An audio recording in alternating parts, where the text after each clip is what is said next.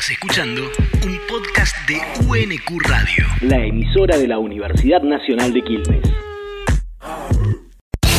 UNQ Radio. UNQ Radio. FM 91.5. La emisora de la Universidad Nacional de Quilmes. La radio Opiniones encontradas. Un programa más de filosofía. Con el profe de Martín y el doc Daniel Busdigan. Muy buenas noches a los navegantes nocturnos de la radio. Hoy tenemos un programa súper especial porque está con nosotros nuestro querido compañero, quien nos ilumina cada lunes, Doc Daniel Busdigan. ¿Cómo estás? Adelante, por favor, entre al estudio. ¿Cómo va, profe? Buenísimo, buenísimo estar aquí contigo y de nuevo, digo, parece que este, este espacio es súper, súper enriquecedor y entiendo que la iluminación eh, no parte de uno a otro, sino que es una iluminación que este, a través de la fricción de las ideas vamos este, generando. Así que, a ver, sigamos buscando, sigamos encontrando opiniones filósofos y filósofas de distintos lugares de, nuestro país y también a nivel internacional nos han ayudado a pensar esto. Creo que tenemos algunas de esas voces que, que nos pueden ir eh, ayudando a pensar. Siempre se piensa con otro, así que eh, este programa eh, va a ir por ahí. Hemos ido encontrando entonces algunas opiniones en relación al sentido de la filosofía para conmemorar el Día Mundial de la Filosofía que se celebró el 18 de noviembre, merced a una gentileza de UNESCO. Eh, y bueno, vamos a ir escuchando, la, la- propuesta de este programa es ir escuchando algunas de esas opiniones que hemos ido encontrando con el DOC y comentarlas, charlar un poquito sobre ellas. Los invitamos a comenzar. Bueno, siempre los aniversarios, como este nuevo aniversario de la filosofía, se han convertido en, en promotores de nuevas reflexiones, sirve para actualizar los campos de conocimiento.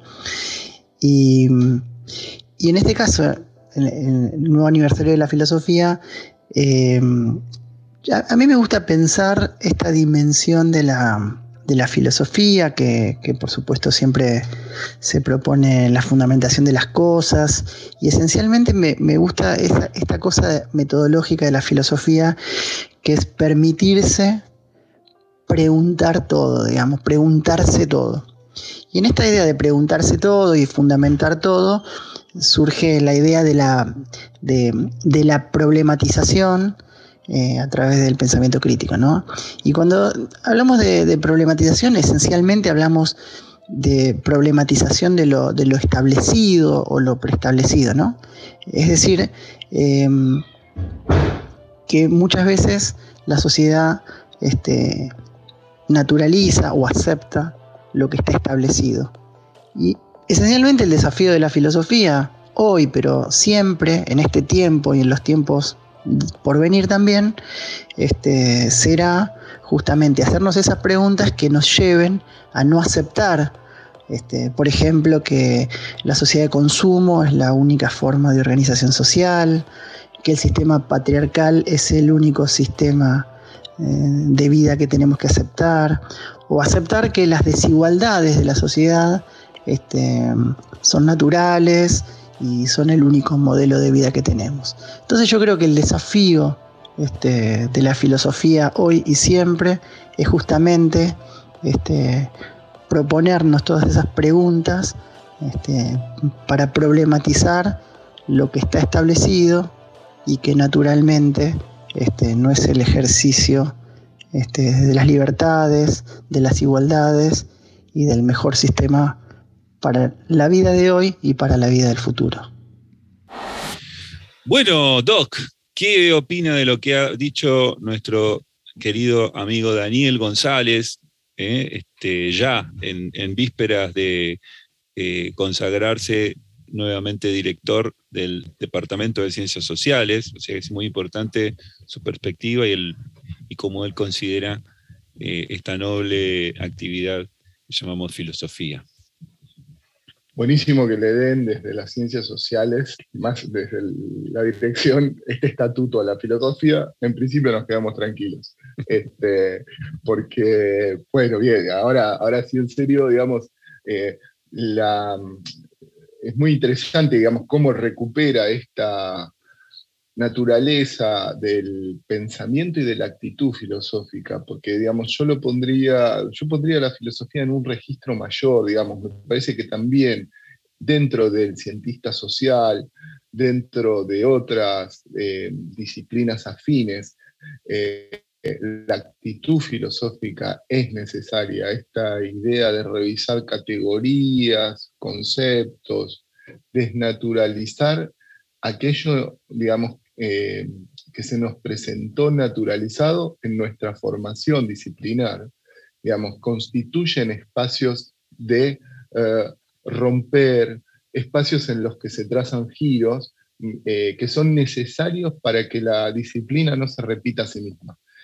Y en términos de la dimensión social, me parece que recupera aspectos que son centrales para la filosofía. Pensar que eh, la filosofía, más allá de las importantes energías que los movimientos sociales han puesto, la filosofía en algún momento se propuso pensar aspectos vinculados a la igualdad de las mujeres, cuestiones vinculadas a pensar el género, cuestiones vinculadas a pensar la distribución de la riqueza, eh, y la sigue pensando, por supuesto pero me parece entonces de vuelta que este, esta búsqueda de la filosofía por eh, y para eh, resolver cuestiones que se van haciendo y deshaciendo, rehaciendo y deshaciendo en la sociedad, eh, constituye, digamos, algo central de, su definición.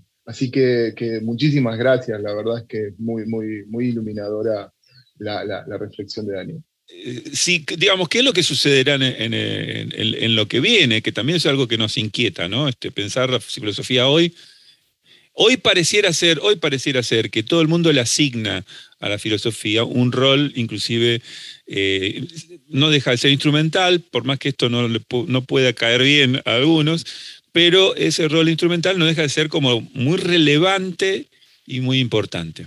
Eh, bueno, seguimos con, los, con las opiniones que hemos ido encontrando. Queda esto como abierto como una, para seguir discutiendo, ¿no? Sí, sí, sí, genial. Y me, eh, digo, una nota al pie de página respecto a esto que vos te estás diciendo. Eh, ¿Cuál es el porvenir de la filosofía? Pero, digamos, es una, gran pregunta. Este, algunos ya la habían jubilado en, algún punto, pero, pero ¿cuál es el porvenir? Y yo creo que en la filosofía siempre hay una visión de porvenir, siempre hay una visión de nuestro porvenir. Bueno, adelante, vamos con el que sigue. Hola, yo creo que la filosofía nos permite reflexionar sobre los procesos científicos y tecnológicos en general y en los casos muy particulares como el que estamos viviendo, donde nos enfrentamos o vivimos situaciones de ciencia de frontera o de vanguardia. La filosofía de la ciencia, en particular una rama de la filosofía, nos brinda un rico instrumental analítico para pensar los procesos científicos, como los tecnológicos, y aquellos denominados tecnocientíficos, en donde se desdibuja o deja de haber límites claros entre la ciencia y la tecnología, como por ejemplo son los desarrollos que estamos viendo de vacunas.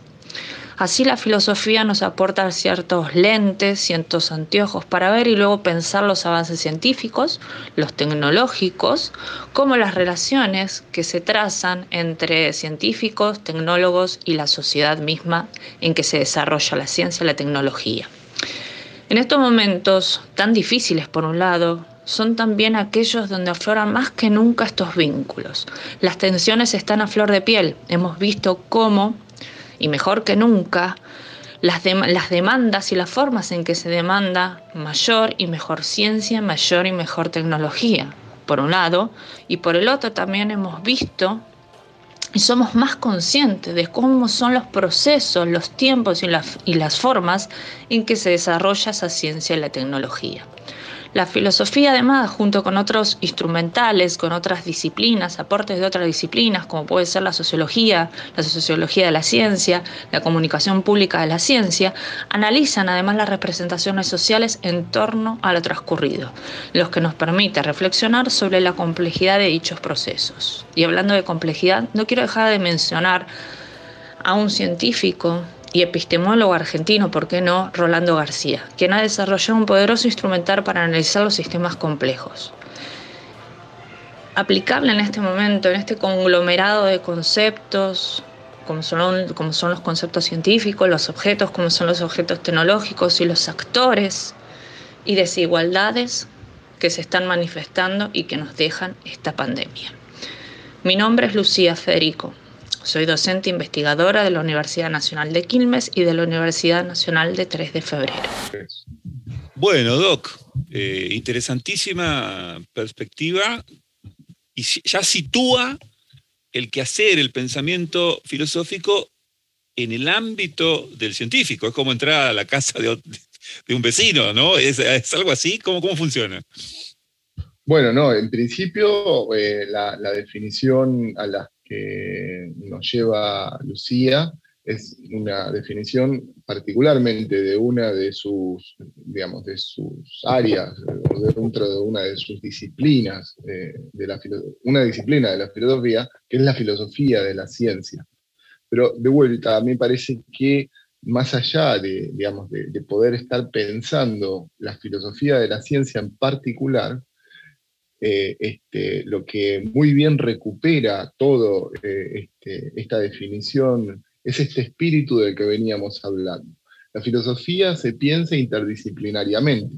Cuando Lucía nos explica, digamos, todas las vinculaciones que traza eh, este, digamos, este espacio teórico del quehacer filosófico vinculado a pensar la ciencia, sus prácticas, eh, lo, detalla, digamos, vinculado con otros espacios necesarios. Y después, algo que me parece central respecto de, de lo que nos acerca, que es esta idea entre la vinculación entre la necesidad de reflexionar a propósito de la ciencia, de la política y pongamos de la ignorancia. Ciencia, política ignorancia han, si quieres, eh, han sido, digamos, los tres ejes de estos tiempos, eh, con movimientos antivacuna, con cuestiones mediáticas de opinólogos este, que sabían, parecía más de vacuna y de prácticas científicas que, que, los, que los propios científicos, o de estrategias de distribución y, de salud pública.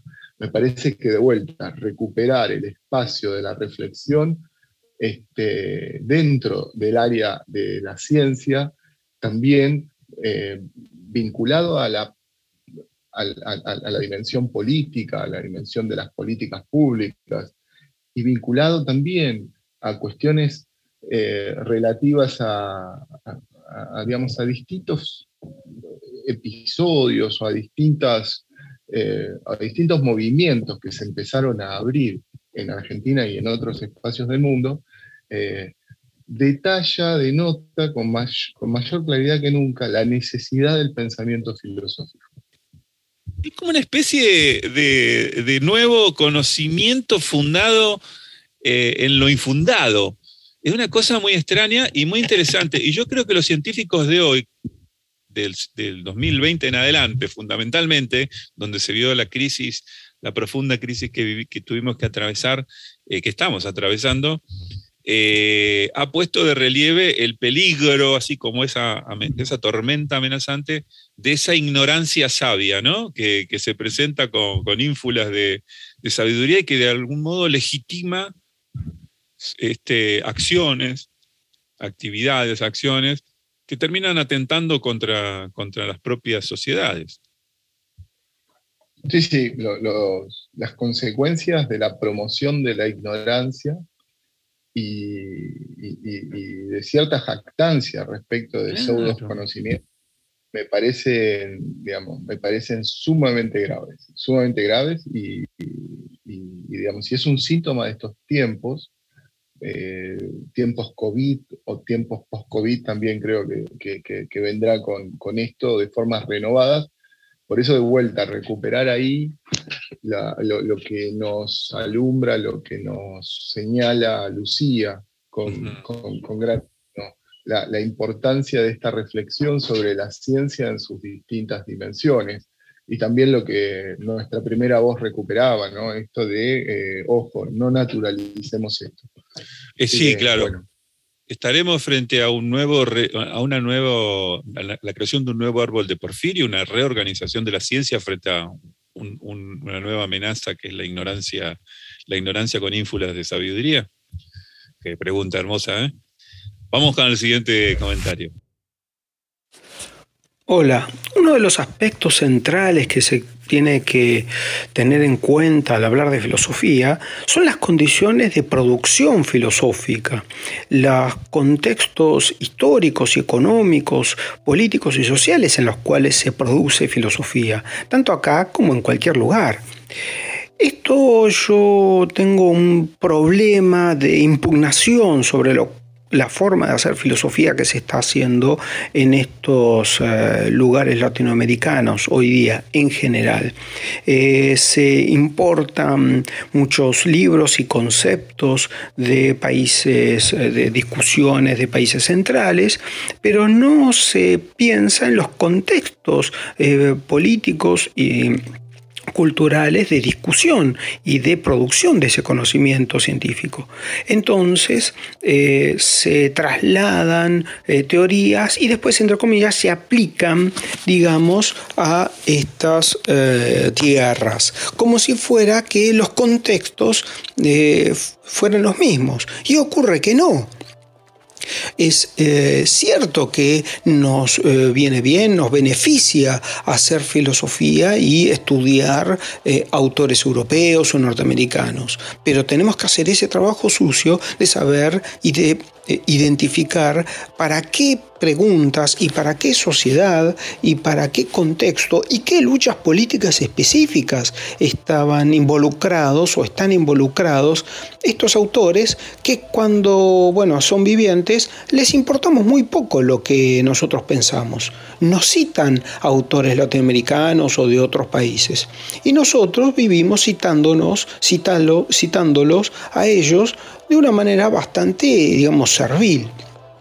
Yo creo que la filosofía del futuro, no sé cómo será, pero me parece que debería ser mucho menos colonizada de lo que es en este momento.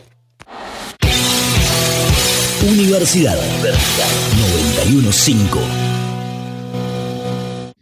Bueno, el profesor eh, Daniel Gutiérrez, profesor de filosofía, dedicado a la filosofía de la ecología, filosofía del ambiente, eh, ha, dado, ha dejado un testimonio bastante poderoso, potente eh, e interpelador, ¿no? por llamarlo de alguna manera. ¿Qué opinas al respecto, Doc?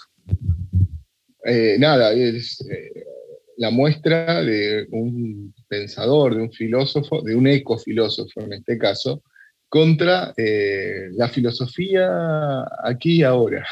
Nunca mejor dicho, acá en estos tiempos rioplatenses, en estos espacios rioplatenses y, y en esto. ¿Cómo? Recordando al Feynman bueno, como dice.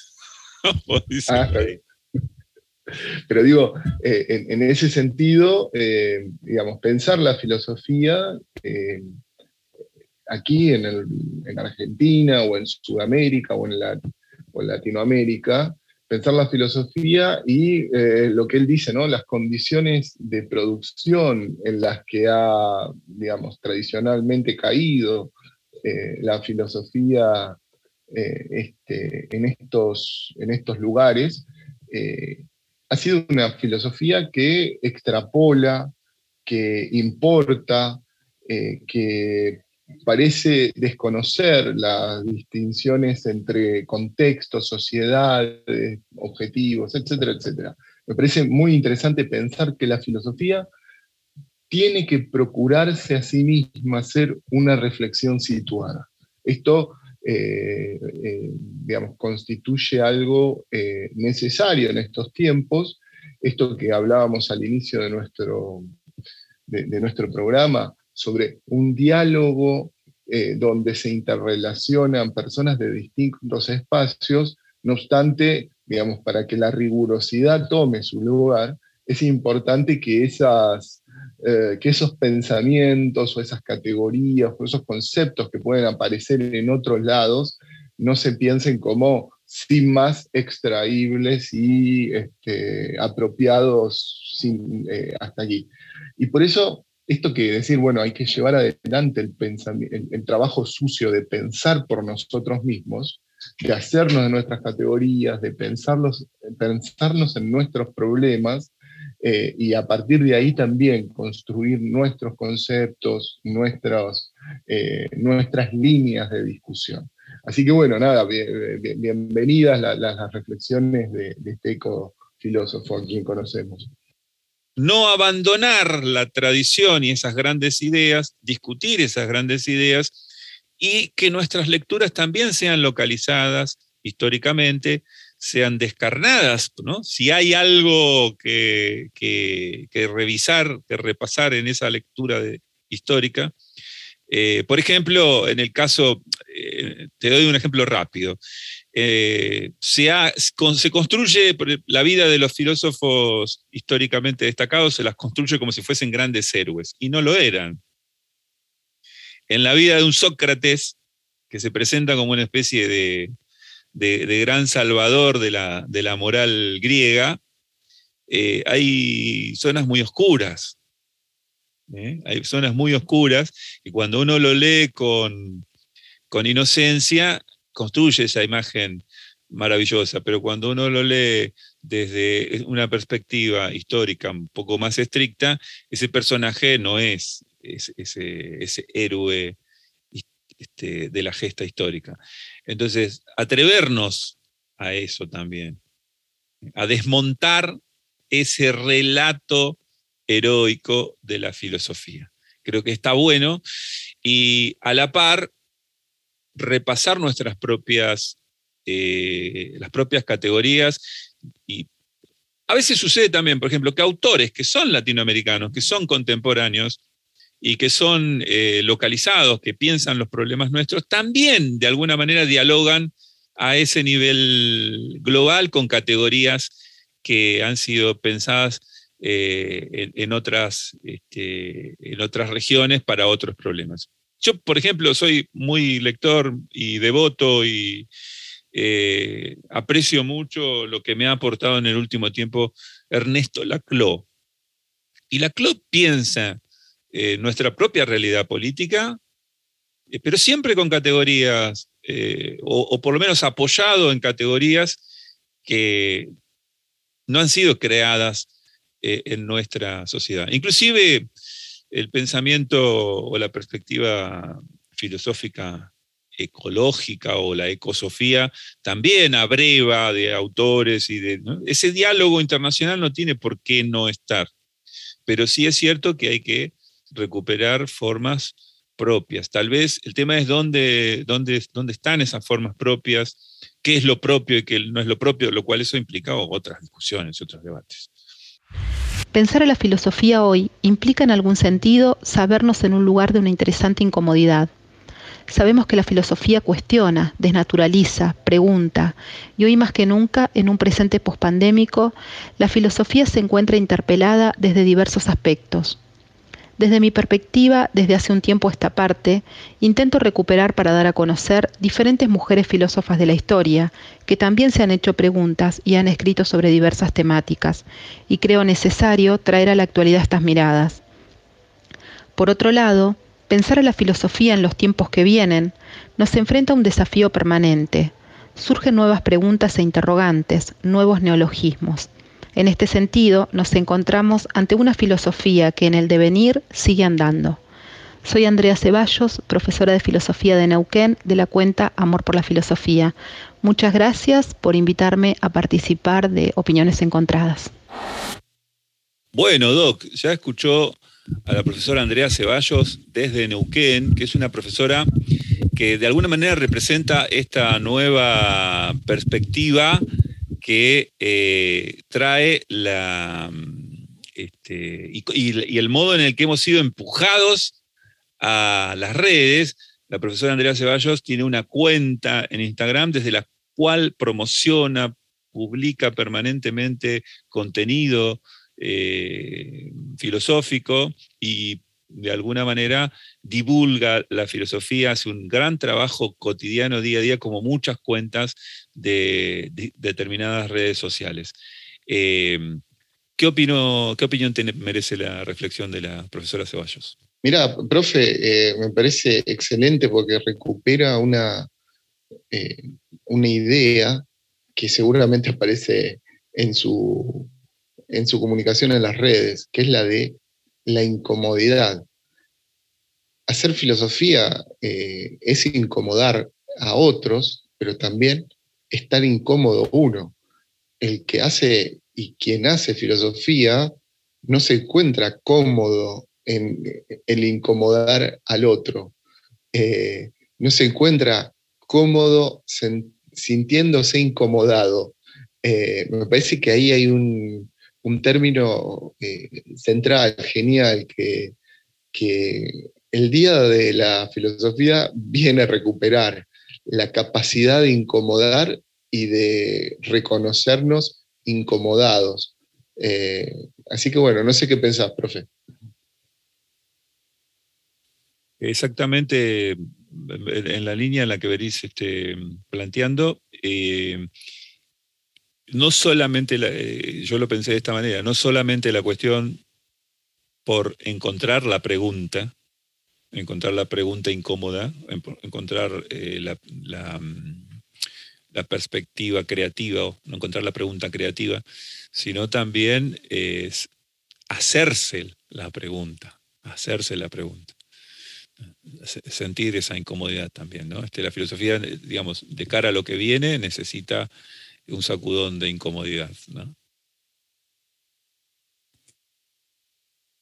Por, ejemplo, uno podría decir, ¿y estamos cómodos los filósofos, las filósofas, con lo que la filosofía ha hecho a lo largo de estos dos largos años en el ¿Por qué la filosofía no, no propuso, no dispuso otro orden de cosas si, la filosofía constituye algún tipo de espacio eh, esclarecedor. Fantástico.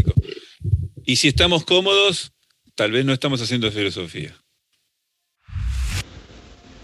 Hola, mi nombre es Livio Matarolo, soy docente e investigador en filosofía. Y en el Día Mundial de la Filosofía pienso que la disciplina nos ayuda a conceptualizar y a comprender aquello que nos rodea y aquello que hacemos y el modo en que nos vinculamos en distintos órdenes y planos de la vida, sea a nivel individual, en el plano moral, a nivel político, sea en actividades científicas, educativas, artísticas. Y no solo nos permite comprenderlo, sino que nos permite evaluarlo en función de valores que habrán pasado también o serán también objeto de reflexión filosófica y fundamentalmente nos permite modificar aquello que nos rodea, aquello que nos sucede y aquello que hacemos en función de un sentido y un orden de cosas que nos resulta valioso. En ese sentido entonces me parece que la filosofía todavía tiene mucho trabajo para hacer y en buena hora esta reivindicación de nuestra tarea y de la tarea general de la reflexión filosófica. Seguimos encontrando opiniones por UNQ Radio, FM 915, la radio pública. Bueno, buenísimo. Ahí las palabras de Livio lo que nos permiten recuperar es que la tarea de la filosofía parece ser una tarea perenne, una tarea de buscar rebuscar, tratar de eh, establecer algunos ejes para pensar nuestros tiempos y en distintos planos, ¿no? Digamos, como bien decían las voces anteriores, en la dimensión política, en la dimensión científica, pero bueno, aquí también aporta eh, la dimensión ética dentro de, su señalamiento. Em, uno de los puntos centrales que, la filosofía posee es esta capacidad movilizadora que no debería perder porque está en su naturaleza. Bueno, no sé qué pensás, profe. Sí, absolutamente de acuerdo contigo. Eh, y a mí lo que se me presentan hasta ahora de, los, este, del modo de compañeros, amigos y, profesionales muy respetables que estamos escuchando, lo que se me presentan son como si fuesen, ¿cómo llamarlo? Em, son como facetas, como dimensiones de lo filosófico que de alguna manera eh, constituyen, de alguna manera enmarcan el quehacer filosófico. Y te, los digo ahora de una manera más, más, directa. Es, como si el, filósofo eh, fuese en algún punto, o tuviese que ser, una especie de diagnosticador, ¿no? Tiene que hacer buenos análisis, buenas evaluaciones y buenos diagnósticos. Pero también tiene que ser un creador, tiene que crear ideas nuevas, como si fuese un artista. Pero el filósofo también tiene que ser un reparador. ¿eh? Si acá hay algo que está mal, tiene que decir cómo hacerlo bien. Y también, de alguna manera, eh, el filósofo eh, tiene que ser alguien que transmite una tradición de conocimiento, que, hace hincapié en, determinados, en determinadas líneas de, entendimiento de, algunas cuestiones. Entonces, tan como esa multifacética, este, ese multifacético rol del filósofo que es un poquito pesado. Un poquito pesado porque muchos de, los que estudiamos hacemos filosofía en realidad no queremos tener nada, ninguna relación con el mundo. ah, pará, hay otra faceta más, la de romper, ¿no? El filósofo del martillo que viene y rompe todo. Es, es tremendo, pero bueno, está bueno también tener semejante, semejante ser visto de, ese modo, ¿no? ¿no? será, como dijiste vos recién, o hace un rato, Doc, eh, ¿no será que tenemos que hacer más cosas? ¿Que habrá que incidir más? Bueno, viste, eh, siempre esta, la, capacidad de deconstruir de la filosofía y su disposición a destruir, eh, bueno, desde algunos filósofos de, de, la misma disciplina, una disciplina con pluralidad de filósofos y filósofas, eh, se ve como a veces este, formas de sostener el statu quo contrario a la naturaleza de la filosofía. Y, cierro, digamos, muy cortito con esto que, me parece una imagen súper esclarecedora la que llevas adelante, a propósito de algunos eh, denominadores comunes que van apareciendo en, las voces que ya vamos escuchando. Eh, y en particular esta, ¿no? digamos, este denominador de, que recupera la idea de, bueno, un filósofo ultra conocido, casi un pop star dentro de la filosofía, que es Michel Foucault, que, donde él habla, digamos, que la filosofía debe trazar un diagnóstico del presente. Siempre los presentes deben ser diagnósticos nos devuelve una ontología de nosotros mismos. Eh, me parece que sí, en, ese registro, eh, tal como nos contaba Livio y, esto que nos estás diciendo, eh, aparecen estos caminos de la filosofía que nos van alumbrando las voces de, de, nuestros amigos, nuestras amigas, porque la filosofía se hace con amigos. Personalmente, como profe de filo, Considero que hoy la filosofía es de vital importancia en nuestra cultura.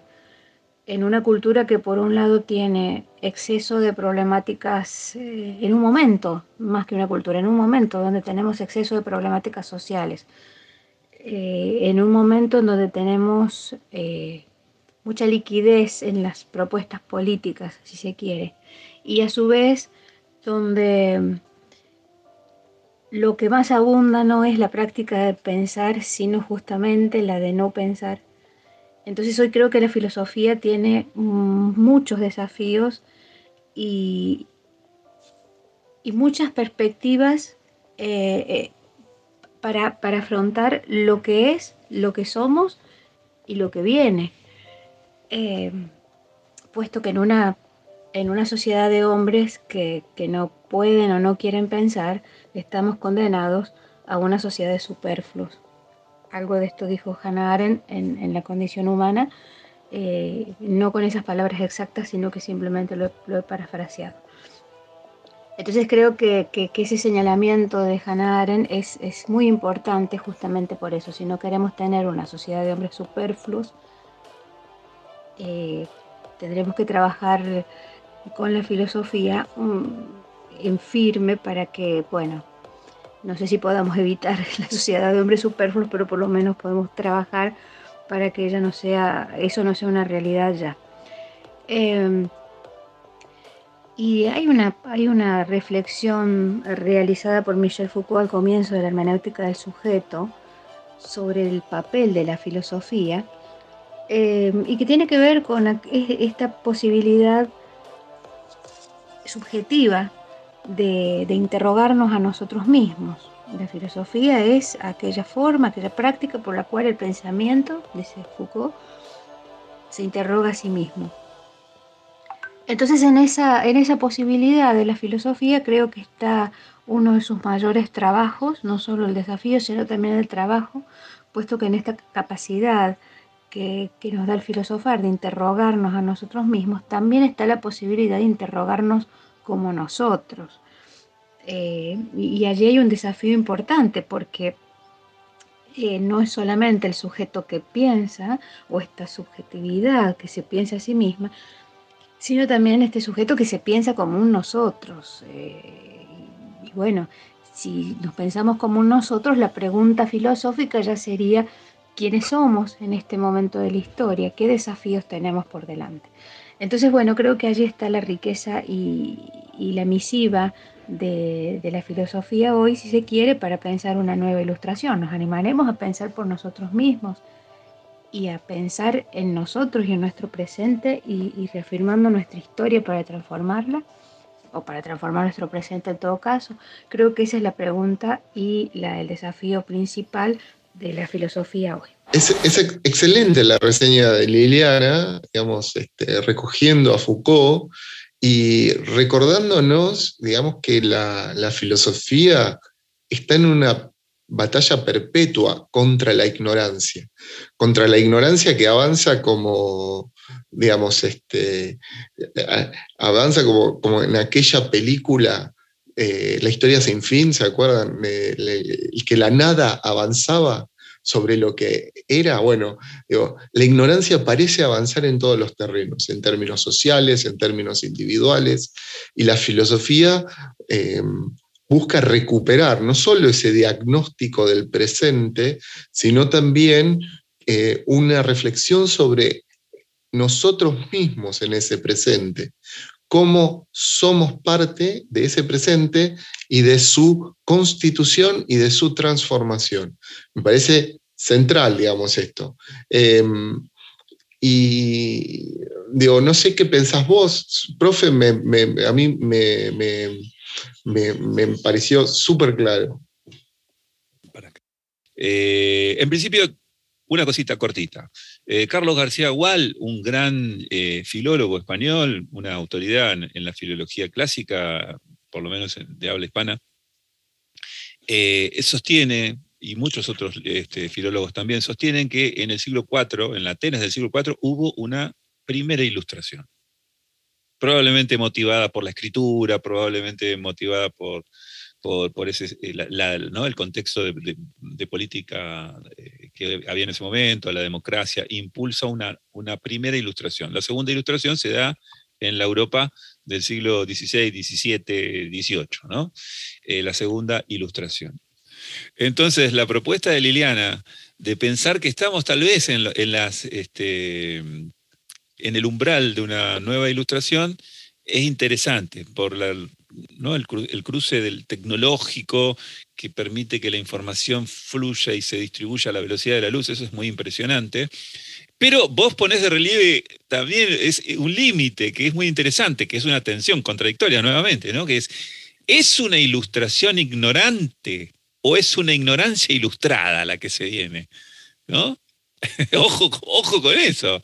Y esto tal vez es algo que tenemos que trabajar los filósofos, este, o tenemos que eh, reflexionar profundamente en esto. ¿no? Lo que viene, lo que estamos... Creo, creo, creo que ahí aparece esto, digamos, eh, que, que, muy bien recupera respecto de ojo con las superficialidades. Exacto. Digo, así como la ignorancia, la superficialidad, digamos, en otra de sus formas, eh, este, avanza. Eh, construir un mundo de hombres y de mujeres superficiales en varios registros de la vida, eh, bueno, seguramente no nos ponga en un mundo mejor. La filosofía es una disciplina muy peculiar porque no puede desvincularse de la pregunta por su justificación. Siempre aparece de alguna manera u otra la pregunta de ¿para qué sirve la filosofía? o ¿por qué filosofar? Esto es extraño porque la filosofía trata de algunos de los temas fundamentales de la experiencia humana y aún así siempre requiere una justificación. Si la filosofía tiene un mérito o una función incluso en esta época, es justamente seguir preguntándose por estas cuestiones fundamentales que definen nuestra experiencia y nos ayudan a comprender el mundo, aunque sus efectos prácticos no sean inmediatos. Eh, profe, eh, la filosofía parece siempre tener que dar respuesta a por qué ella misma es quien es. Cuando un profe de matemáticas se para delante de su alumnado, eh, digamos, simplemente comienza, el de física lo mismo. Eh, en cambio, el profe de filosofía tiene que dar cuenta del estatuto de su disciplina, tiene que explicar algo de una naturaleza polimorfa, huidiza que la filosofía este, presenta y decirles, bueno, ¿por qué y para qué esto es importante? Bien, Nicolás Ayes acá nos recuerda eh, varios de los puntos que, vienen trazando eh, las voces anteriores y digo, me parece que lo sintetiza, lo sintetiza de modo excelente. Hacer filosofía tiene que ver con este, esto que, él nos dice. No sé qué te parece, eh, profe. No, totalmente de acuerdo con la, reflexión de, Nico y con la reflexión tuya, Doc. es, algo curioso porque, eh, digamos, también está esta cuestión, ¿no? Eh, tal vez un poco retórica de, y un poco endógena, de tener que siempre, este, eh, de alguna manera, justificar el, ser de la filosofía y cada, uno, cada quien que se, que se, que se aviene al, al mundo de lo filosófico pasa por esa pregunta una y otra vez. Eh, como un loop. Pero me parece que también hay algo eh, que está mal en la pregunta a veces, ¿no? Este, digamos, la pregunta utilitaria no, no sé si es la, que le viene bien a la, filosofía. la pregunta utilitaria, ¿no? Es decir, ¿para qué sirve? o práctica. Me parece que la pregunta de la filosofía es teleológica, está, es otro campo de preguntas, digamos, ¿no? Este, ¿Cuál es el sentido, ¿no? ¿Para qué sirve? Eh, y entonces ahí eh, igual está bueno que siempre aparezca la pregunta ¿para qué sirve? Porque de esa manera podemos pegar el salto a lo teleológico y decir, no, no, no, ¿para qué sirve? No. ¿Cuál es el sentido de todo? Como una pinturita ahí cortita, el día siguiente al día de la filosofía eh, este, suele ser el día del retrete. Digamos, nada más útil que en, términos digamos, sanitarios, en términos de salud pública, ha sido un gran paso para, la humanidad en términos, este, en términos de utilidades, en términos utilitarios. Pero quizás, digo, ese no es el registro específico en el que pensamos. Lo que la filosofía recupera, o si se quiere, es útil en un sentido distinto, recupera la posibilidad de pensar por qué las cosas, el concepto de utilidad, porque esas cosas útiles las entendemos como útiles. Eh, y, en algún punto este, poder hacer, digamos, distintas eh, teorías respecto de la utilidad y, este, y cómo nos relacionamos con ella. Así que, que, bueno, nada, es una nota al pie ahí. Me llamo Gema, tengo 18 años, soy estudiante de primer grado de filosofía aquí en la Universidad Complutense de Madrid, en España. Bueno, actualmente en España eh, se han reducido las horas de filosofía y se ha anulado la ética que se enseñaba en cuarto de la ESO. Y mm, todo esto ha sido decisión del presidente del gobierno. Y bueno, hace unos cuatro años el presidente del gobierno se comprometió a, a dejar la ética en cuarto de la ESO porque consideraba que era una parte fundamental del contenido curricular y que se contaba con su compromiso. Y claro, sin embargo, pues actualmente nos hemos encontrado con que la ética ha desaparecido de las aulas y entonces ha habido una serie de manifestaciones también porque han decidido anular los idiomas, el latín y el griego. Entonces también ha habido escándalos por eso y muchas manifestaciones. Y bueno, eh, se empezó a utilizar el hashtag en defensa de la filosofía para poder dar más visibilidad a que se pudiese volver a impartir la filosofía en las aulas y la ética también. Incluso han salido muchos profesores reivindicando por redes o incluso por actos públicos, como hizo la Universidad Complutense de Madrid, en el que se hizo un acto público en el que se hablaba de la vigencia y la importancia de la filosofía. Y este acto tuvo un, público exitoso, casi todo el aforo estuvo completo y muchísima gente también lo estuvo viendo en diferido. Opiniones encontradas, sacando filosofía de la vida cotidiana. UNQ Radio, FM 915, la radio pública. Profe, me parece que pone aquí eh, un punto central de la filosofía y su espacio de trabajo. La filosofía eh, necesita, precisa jóvenes. La filosofía debe aparecer dentro del horizonte de lo que los jóvenes este, aprenden. Sócrates se reúne con jóvenes, eh, porque la transformación social, política, intelectual, científica, abreva en aquellos que tienen el tiempo para hacerla.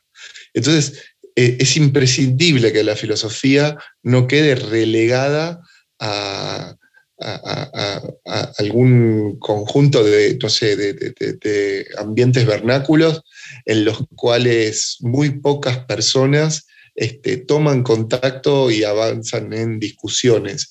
La filosofía tiene que aparecer institucionalmente y de modo fuerte y sólido, eh, plural también diría, situado, en las aulas, en la secundaria.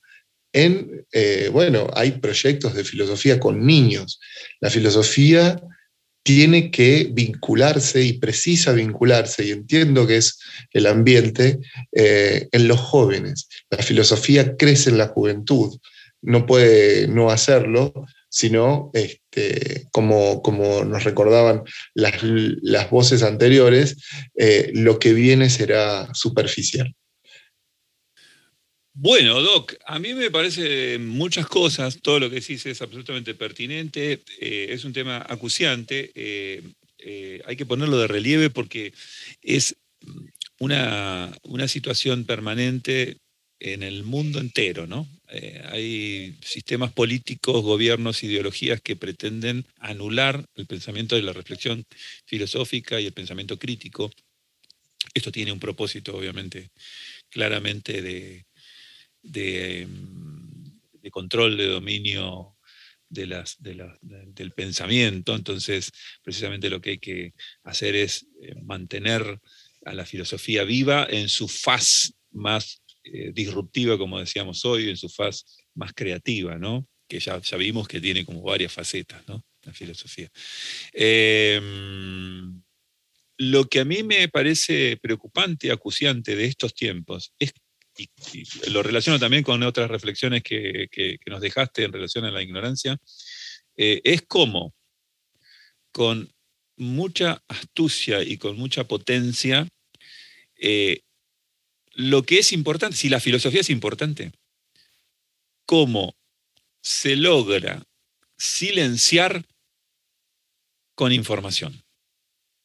Es decir, la selección de determinada información y la imposición eh, a, gran, a gran escala de determinada información silencia y sepulta lo que es importante.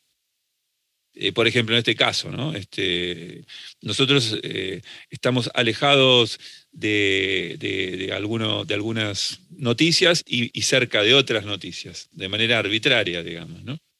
Y que están sacando o están pretendiendo eliminar eh, la filosofía de, un, prácticamente de un currículum es algo verdaderamente preocupante y como minuciosamente, es, es, perdón, lo preocupante es como minuciosamente se nos aleja de eso que tenemos que saber. Profe, excelente, digamos, haber compartido eh, acá, digamos, sincrónicamente con vos este espacio eh, y, entiendo que, el espacio este lo constituyeron todas las voces que nos acompañaron. Así que, bueno, muchísimas gracias a, todas y a todos los que nos este, escucharon hasta el final. Eh, y bueno, profe, hasta la semana que viene. Gracias, Doc. Felicísimo de encontrarme contigo nuevamente y ya estaremos en el estudio de la Universidad Nacional de Quilmes, de la UNQ Radio, eh, para hacer este programa en vivo y, bueno, compartirlo con toda la comunidad. Un gran abrazo y... Seguimos, encontrando opiniones por UNQ Radio, FM 915, la radio pública. Hola, profe de Martín, ¿cómo les va a todos los que en este momento se dan un tiempo para sintonizar la radio de la Universidad Nacional de Quilmes? Hoy, entre tanta filosofía que se ha hablado, eh, voy a meter esa piedrita en el zapato de la contradicción, porque todos conocemos, o muchos conocemos, ese principio de, Heráclito, de que en realidad todo lo que nos rodea eh, está en movimiento, cambio y desarrollo continuo. Y si uno se aferra a eso, va a encontrar en esta canción tan popular de los ratones paranoicos una contradicción. La canción es para siempre eh, y comienza diciendo que eh, mi filosofía es de la calle, pero es mía.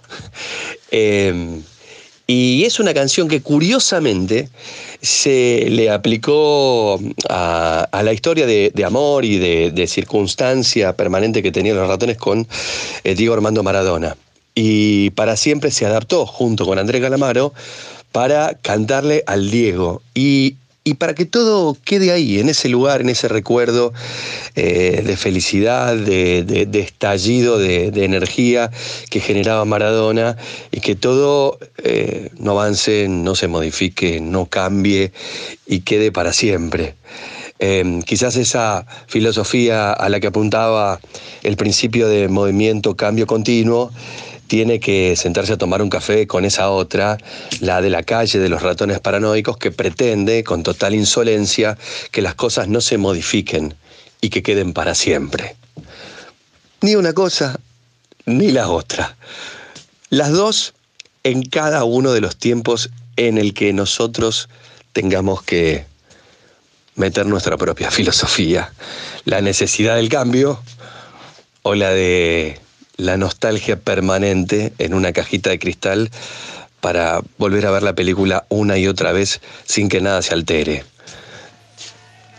Para siempre, ratones paranoicos, en el cierre de este programa de día lunes, de comienzo de semana, en la Radio Universidad Nacional de Quilmes. Soy el Pollo Cerviño y que suene rock and roll. Quisiera que esto dure para siempre casi tanto como una eternidad. Es verdad que soy una rata de ciudad, no tengo religión, tengo ansiedad. Quiero mirar por el ojo de tu cerradura. No seas dura, la mía es pura. De la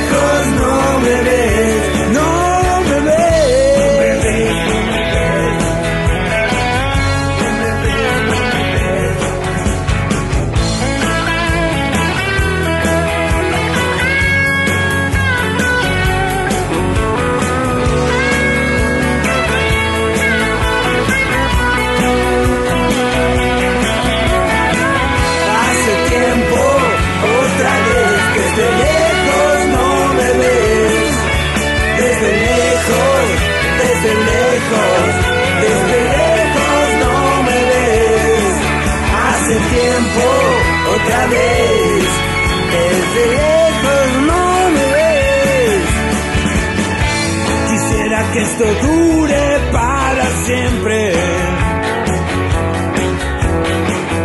casi tanto como una eternidad. Es verdad que soy una rata de ciudad. No tengo religión, tengo ansiedad.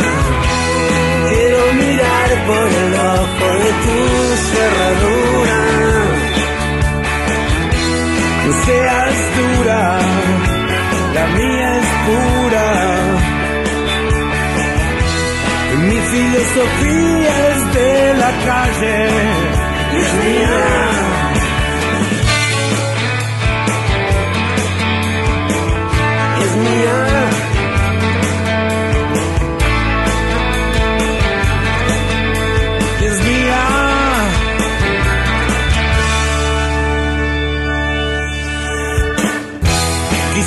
Pero nada dura para siempre. Lo que querés de mí, ya lo aprendí. Hace tiempo, otra vez, desde lejos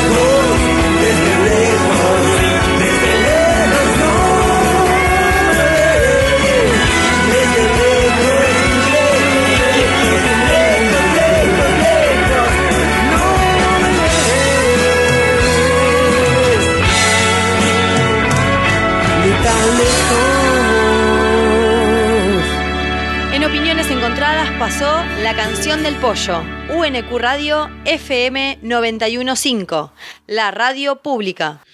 Pero vaya, qué programa tuvimos en esta quinta edición de Opiniones Encontradas. Verdaderamente un lujo, verdaderamente un honor escuchar a tanta gente maravillosa que nos comparte lo más valioso que tiene, que es su reflexión.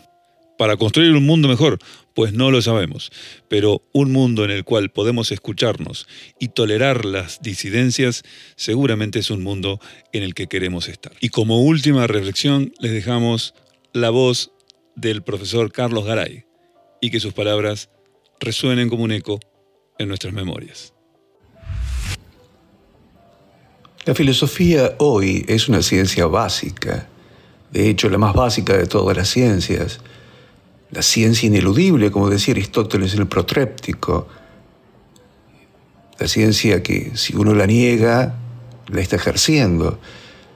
La filosofía es la ciencia de las ciencias, la ciencia de todos los misterios, es la única ciencia sin límites disciplinares. es la ciencia más irresponsable, porque el filósofo puede hablar de cualquier cosa, aunque no de cualquier manera como el literato.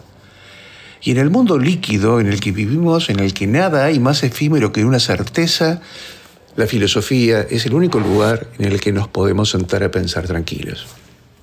Esto fue Opiniones Encontradas, un programa más de filosofía, con el profe de Martín y el doc Daniel Buzdigán. UNQ Radio, FM 91.5, la radio pública. UNQ Radio, FM 91.5, la emisora de la Universidad Nacional de Quilmes.